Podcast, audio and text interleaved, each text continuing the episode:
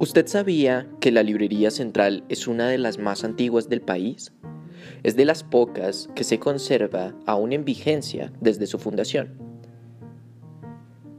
Gilberto Owen, un poeta mexicano, la fundó en el año de 1936 y le dio este nombre.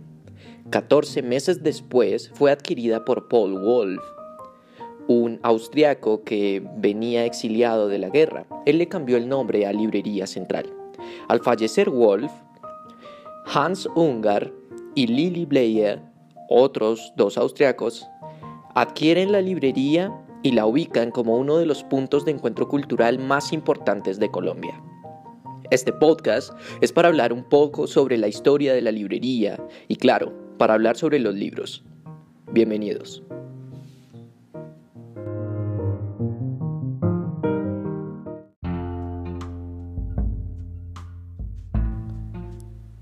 Hola, ¿qué tal? Bienvenidos a otro episodio más de nuestro Buchanlung.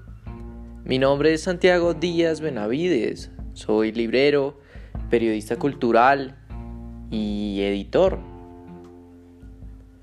Para esta instancia ya hemos tenido un largo recorrido y se llegó el momento de hablar sobre la mujer que nos sigue fascinando a todos a sus 98 años de edad,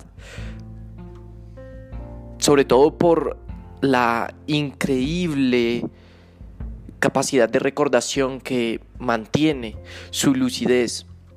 Estoy hablando de mi compañera, de, de mi jefe, de la mujer que me cuenta todas sus historias, y que me hace levantarme cada día con el ánimo de llegar a la librería y trabajar. Lily Blair de Ungar. Nació en 1921 en Viena. Pocas personas saben que tenía una hermana melliza. Hablo de Gertie su hermano mayor, Raúl Blair, es quizá el personaje que más resalta en la recordación colectiva. Realmente fue un personaje muy inquieto intelectualmente hablando y que aportó en diferentes áreas para la cultura colombiana. Vamos a adentrarnos un poco más, digo un poco más, adentrémonos a fondo en la historia de Lily Blair, cómo llega a Colombia y es llamada con el tiempo la decana de los libreros en Colombia. Vamos allá.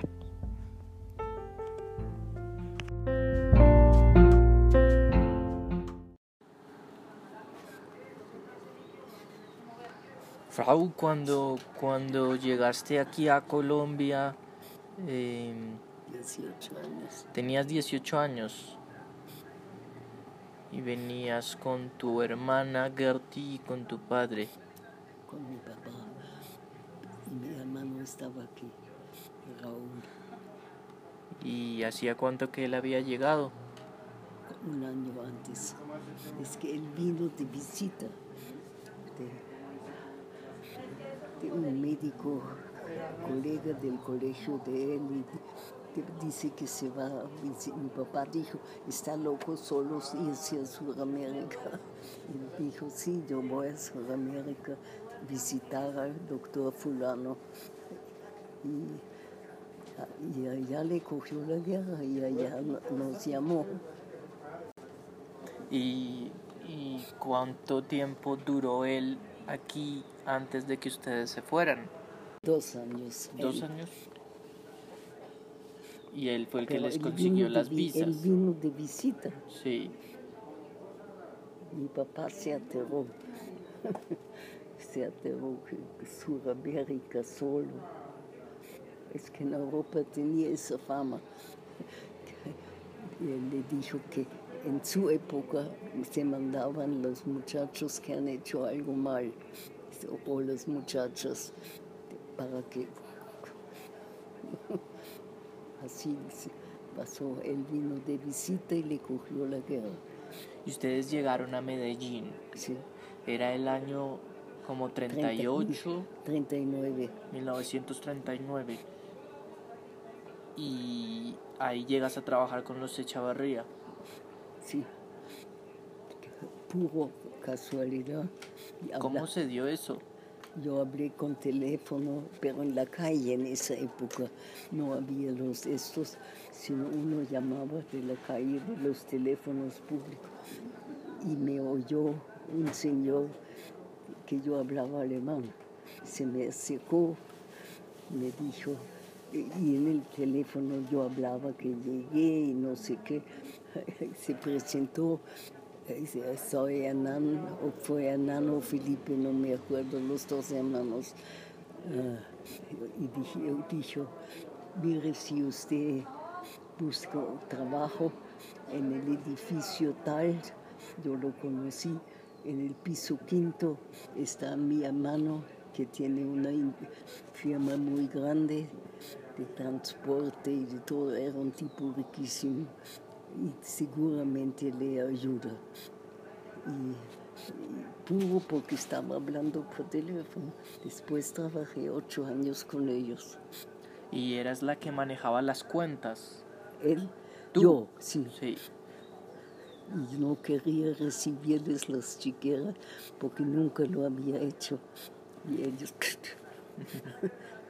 Sabemos a quién entregamos nuestras cuentas. Eran cuentas en París, en Londres, en Italia. No era fácil para uno que no tenía es demasiada responsabilidad, pero yo no metí la pata. Por suerte. Me, entregué a eso. Bien. Y eso, eso era en Medellín, ¿cierto?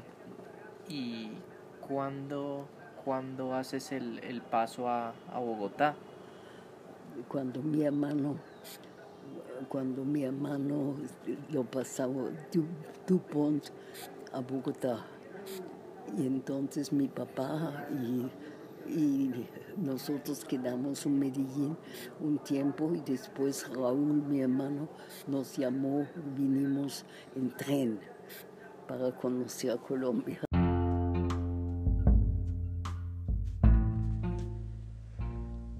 Antes de que eh, se diera el Anschluss en Austria,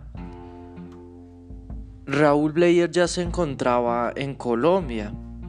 Él había visitado el país con el ánimo de encontrarse con un amigo y decidió quedarse porque de alguna manera anticipaba lo que vendría. Encontró trabajo rápidamente. Asumió la representación de una empresa norteamericana y decidió iniciar eh, el largo proceso de documentación para posibilitar la entrada de su padre y sus dos hermanas al país. La familia salió de Viena a principios de 1939. Viajaron en tren hacia Ámsterdam y luego en un barco hasta Barranquilla. Al llegar allí, después de tremendo recorrido, eh, van desde el río Magdalena, desde el inicio del río Magdalena en estas zonas, hasta la ciudad de Medellín. Ahí es donde la familia comienza a tener contacto con la lengua, hablo del español, y se dan cuenta de que este es su nuevo hogar. Lily Blair hablaba varios idiomas para ese momento, además del alemán. Tenía un muy buen dominio del inglés, conocía el francés y algo del italiano. Por ello rápidamente también consiguió trabajo, no tenía aún 20 años. la familia se hizo rápidamente de una reputación que los ubicó en un círculo bastante eh, bien ubicado, valga la redundancia. El propietario de una empresa textil muy famosa por aquella época le asignó a Lily la responsabilidad de llevar las cuentas para las transacciones extranjeras. Lily Blair comenzó a trabajar con los Echavarría en lo que hoy se conoce como coltejer. Papá, todo. ¿Y tú y Gertie le hacían caso? Sí, ¿Qué recuerdas de lo que les enseñó? todo del día a diario, que hay que respetar a la gente. Él era muy de educación. Que, que nunca decir una mentira. Y en esa edad uno, ¿Y qué es lo que más extrañas de él? ¿Qué es lo que más extrañas de él? la asistencia que no me deje solo. Es que es triste estar solo. Raúl era probablemente la manifestación de ese apoyo que necesitaba el padre al morir la madre, y así lo vieron sus hermanas. Asistieron todos a la escuela secundaria Vensgeis en Hetzing, el distrito 13 de Viena. Para cuando llegó la anexión de Austria en marzo del 38, Lili solo había podido graduarse de la escuela secundaria. Estaba intentando decidir qué iba a estudiar. Le llamaba mucho la atención la literatura y también la historia. Pero debido a su origen judío, aquellos trámites se complicaron en demasía. Después de que los nazis llegaron al poder, los Blair perdieron mucho de lo que tenían en ese momento. La compañía y el lujoso apartamento que ocupaban. Su auto fue robado por los nazis. La huida era inminente. Después de su paso por Medellín, se asentaron en Bogotá. Lily cuenta que en un viaje en tren conoció a Hans Ungar. Allí se vieron por vez primera y se enamoraron. Él también había huido de Viena. Provenía de una familia vienesa de clase media que poseía salones de moda y tiendas de pieles. Había estudiado en la Universidad del Comercio Mundial. Sus padres eran amigos de Stefan Zweig y Hermann Bahr. Él había tenido que huir solo. Y en Colombia trabajaba ahora para un banquero británico. Sus padres y su hermano se habían quedado en Viena. Lastimosamente fallecerían después. Por suerte para Ungar, Lily Blair apareció en su camino.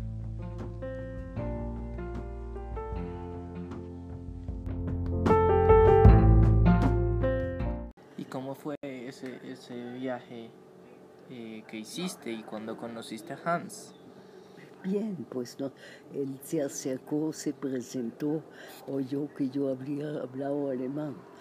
Se presentó y dijo, yo soy Hans Unger, soy austriaco como usted, no sé qué, y nos hicimos amigos, como largo tiempo, porque yo demasiado joven. Pero después nos casamos en la iglesia San Diego ¿Cuánto tiempo pasaron antes de casarse? uno o dos años yo puedo mirar a mí. Aquí está mi, mis, mis datos. Y, y cuando ya se casaron, ¿en dónde vivieron? Sí, Aquí en Bogotá, ¿en qué parte vivieron? en Teusaquillo. calle 32, 17, 22. Y ahí criaron a los, a los niños. Sí, pero no, no ahí mismo. Mm, Siempre hay que tener cuidado si todo anda bien para pues nosotros pensamos y como ambos trabajábamos, ¿me entiende? No es tan fácil. Cuando Paul Wolf muere y su esposa le deja la librería a, a Hans, ¿cuánto tiempo pasa antes de que tú también empieces a trabajar con él?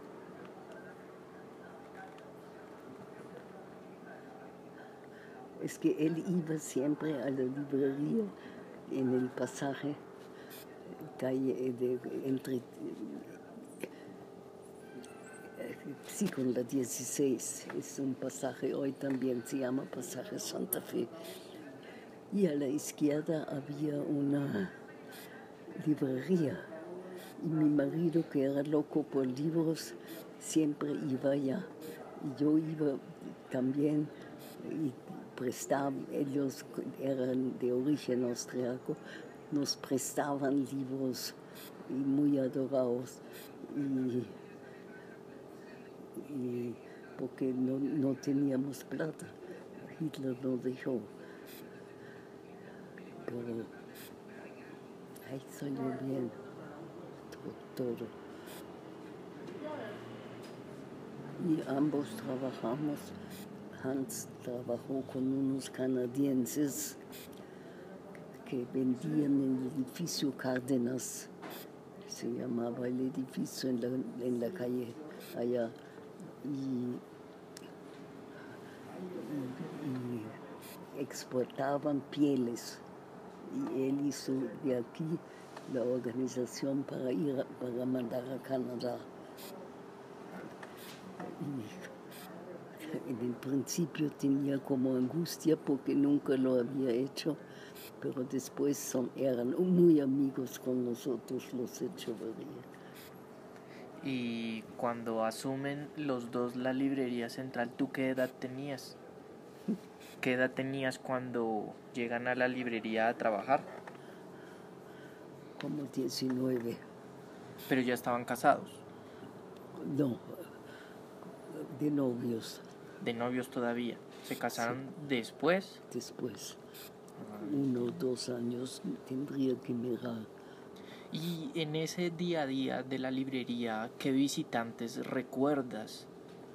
Quien lo visitaba, mucho, mucho eh, oficial, porque como era en el centro, muy cerca de los ministerios, nuestros clientes, la mayoría eran hombres en el pasaje. Y eh, frente había tres cafés, almorzaban muchos allá y entraban a la librería. Era una buena casualidad. ¿Y qué recuerdas, por, ej- por ejemplo, de Casimiro Eicher? Sí. Muy querido, un poco raro, Porque raro. pero porque él, él, creo yo, no pudo ex- e- aceptar la emigración. Él era polonés, no judío, y era difícil para él. Después él se fue eh, a París, porque él había estudiado en París y sus relaciones y sus eran franceses. Y yo lo visité varias veces en París. Pero él fundó el callejón. ¿Cómo surgió la idea de la galería? ¿Se le ocurrió solamente a, a Casimiro o Hans también tenía Sí, sí, intenciones? porque había un salón atrás que no era de libros, que era un poco oscuro y se arregló después la luz y todo, pero eh, resultó que teníamos el local que hacemos, no había galerías y entre todos, así Hans y yo y mis hermanos, hicimos la galería El Callejón. Eso fue como en el año 46. No, después. No, Como en el 48, 49. Voy a mirar ahorita. Sí, porque para el 9 de abril ya existía la galería, Sí. ¿no? En el, eso fue en el 48. O sea que yo calculo fue en el 47 más o menos. Sí, más o menos. ¿Y cómo recuerdas tú ese episodio del 9 de abril? Difícil porque era muy cerca y la gente se unía, y venían a la librería y al callejón atrás. El tiempo era eh, con un muro, la galería. Y, y los hac- hicieron un hueco para no, que- porque los iban a coger. Y se vinieron por un hueco al callejón. Y de allá salió la amistad. Pero así. Hoy no nos quieren, ¿no? Sí, hoy sí nos han querido. Hoy sí nos han querido. Sí, Sí. Raúl Lili, si de repente perdieras la voz, ¿cuál sería la palabra que dirías antes de que se te fuera la voz? Liebe. Die Liebe. Liebe, Die Liebe. En L grande. ¿qué Como significa? sustantivo. Die, die Liebe. ¿Y qué significa? El amor El amor. es tan importante.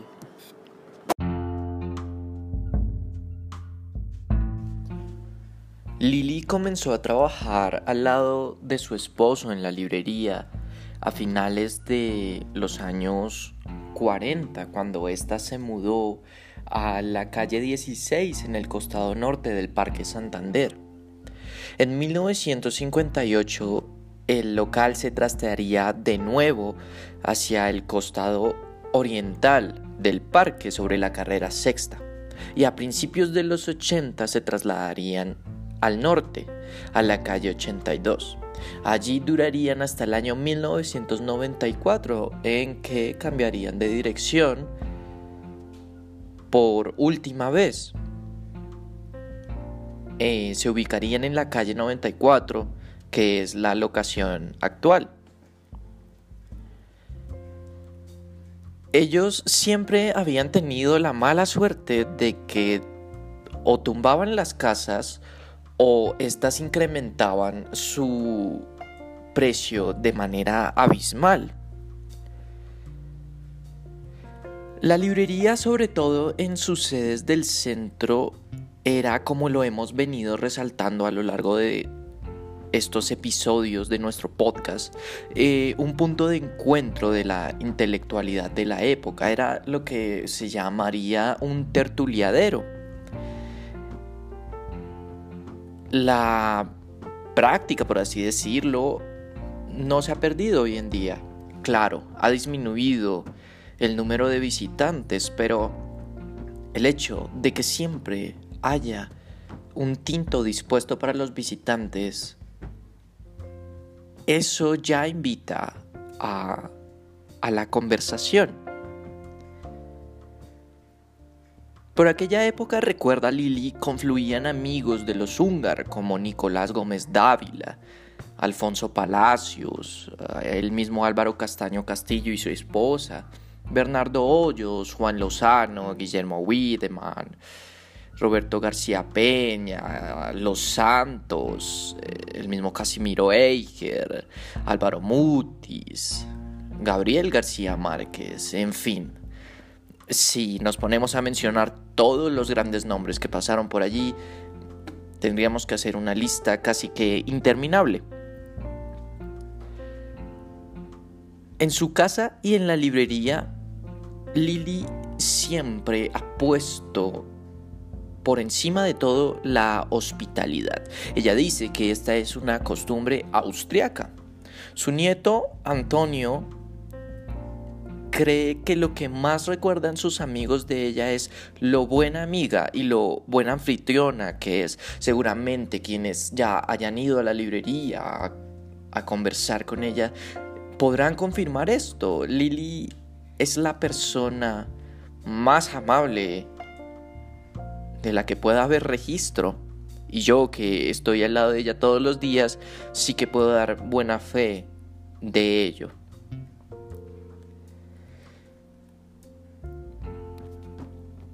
A veces me pongo a pensar, esta mujer a sus 98 años ha presenciado sin quererlo los grandes eventos de la historia reciente del país.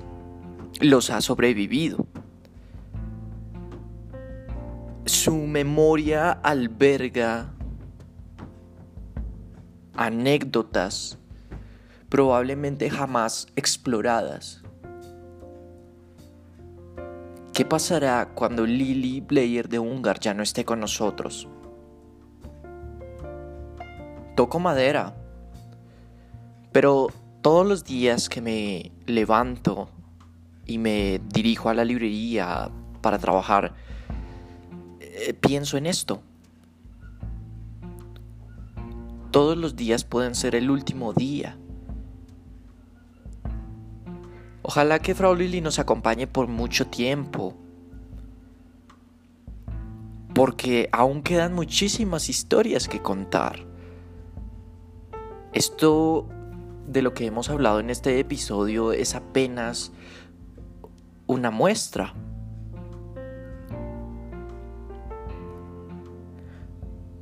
Vamos llegando al final de esta cuarta entrega de nuestro Buchanlung. Para el próximo episodio, a través de la voz de Lily, como lo hicimos en esta ocasión, ahondaremos un poco más en la etapa de apertura de la galería El Callejón. Ya hemos hablado de la librería como tal, pero ¿qué sucedía en la galería? También eh, haremos énfasis en algo de su historia familiar, la convivencia con su esposo y sus hijos, todos sus nietos y los bisnietos. Vuelvo a insistir, por favor, interactúen con nosotros para que podamos saber quiénes son nuestros oyentes, quiénes son nuestros visitantes. Es la única manera en que este podcast podrá seguir adelante. Hasta entonces, nos escuchamos y no se les olvide que los esperamos a todos en nuestra bella librería central.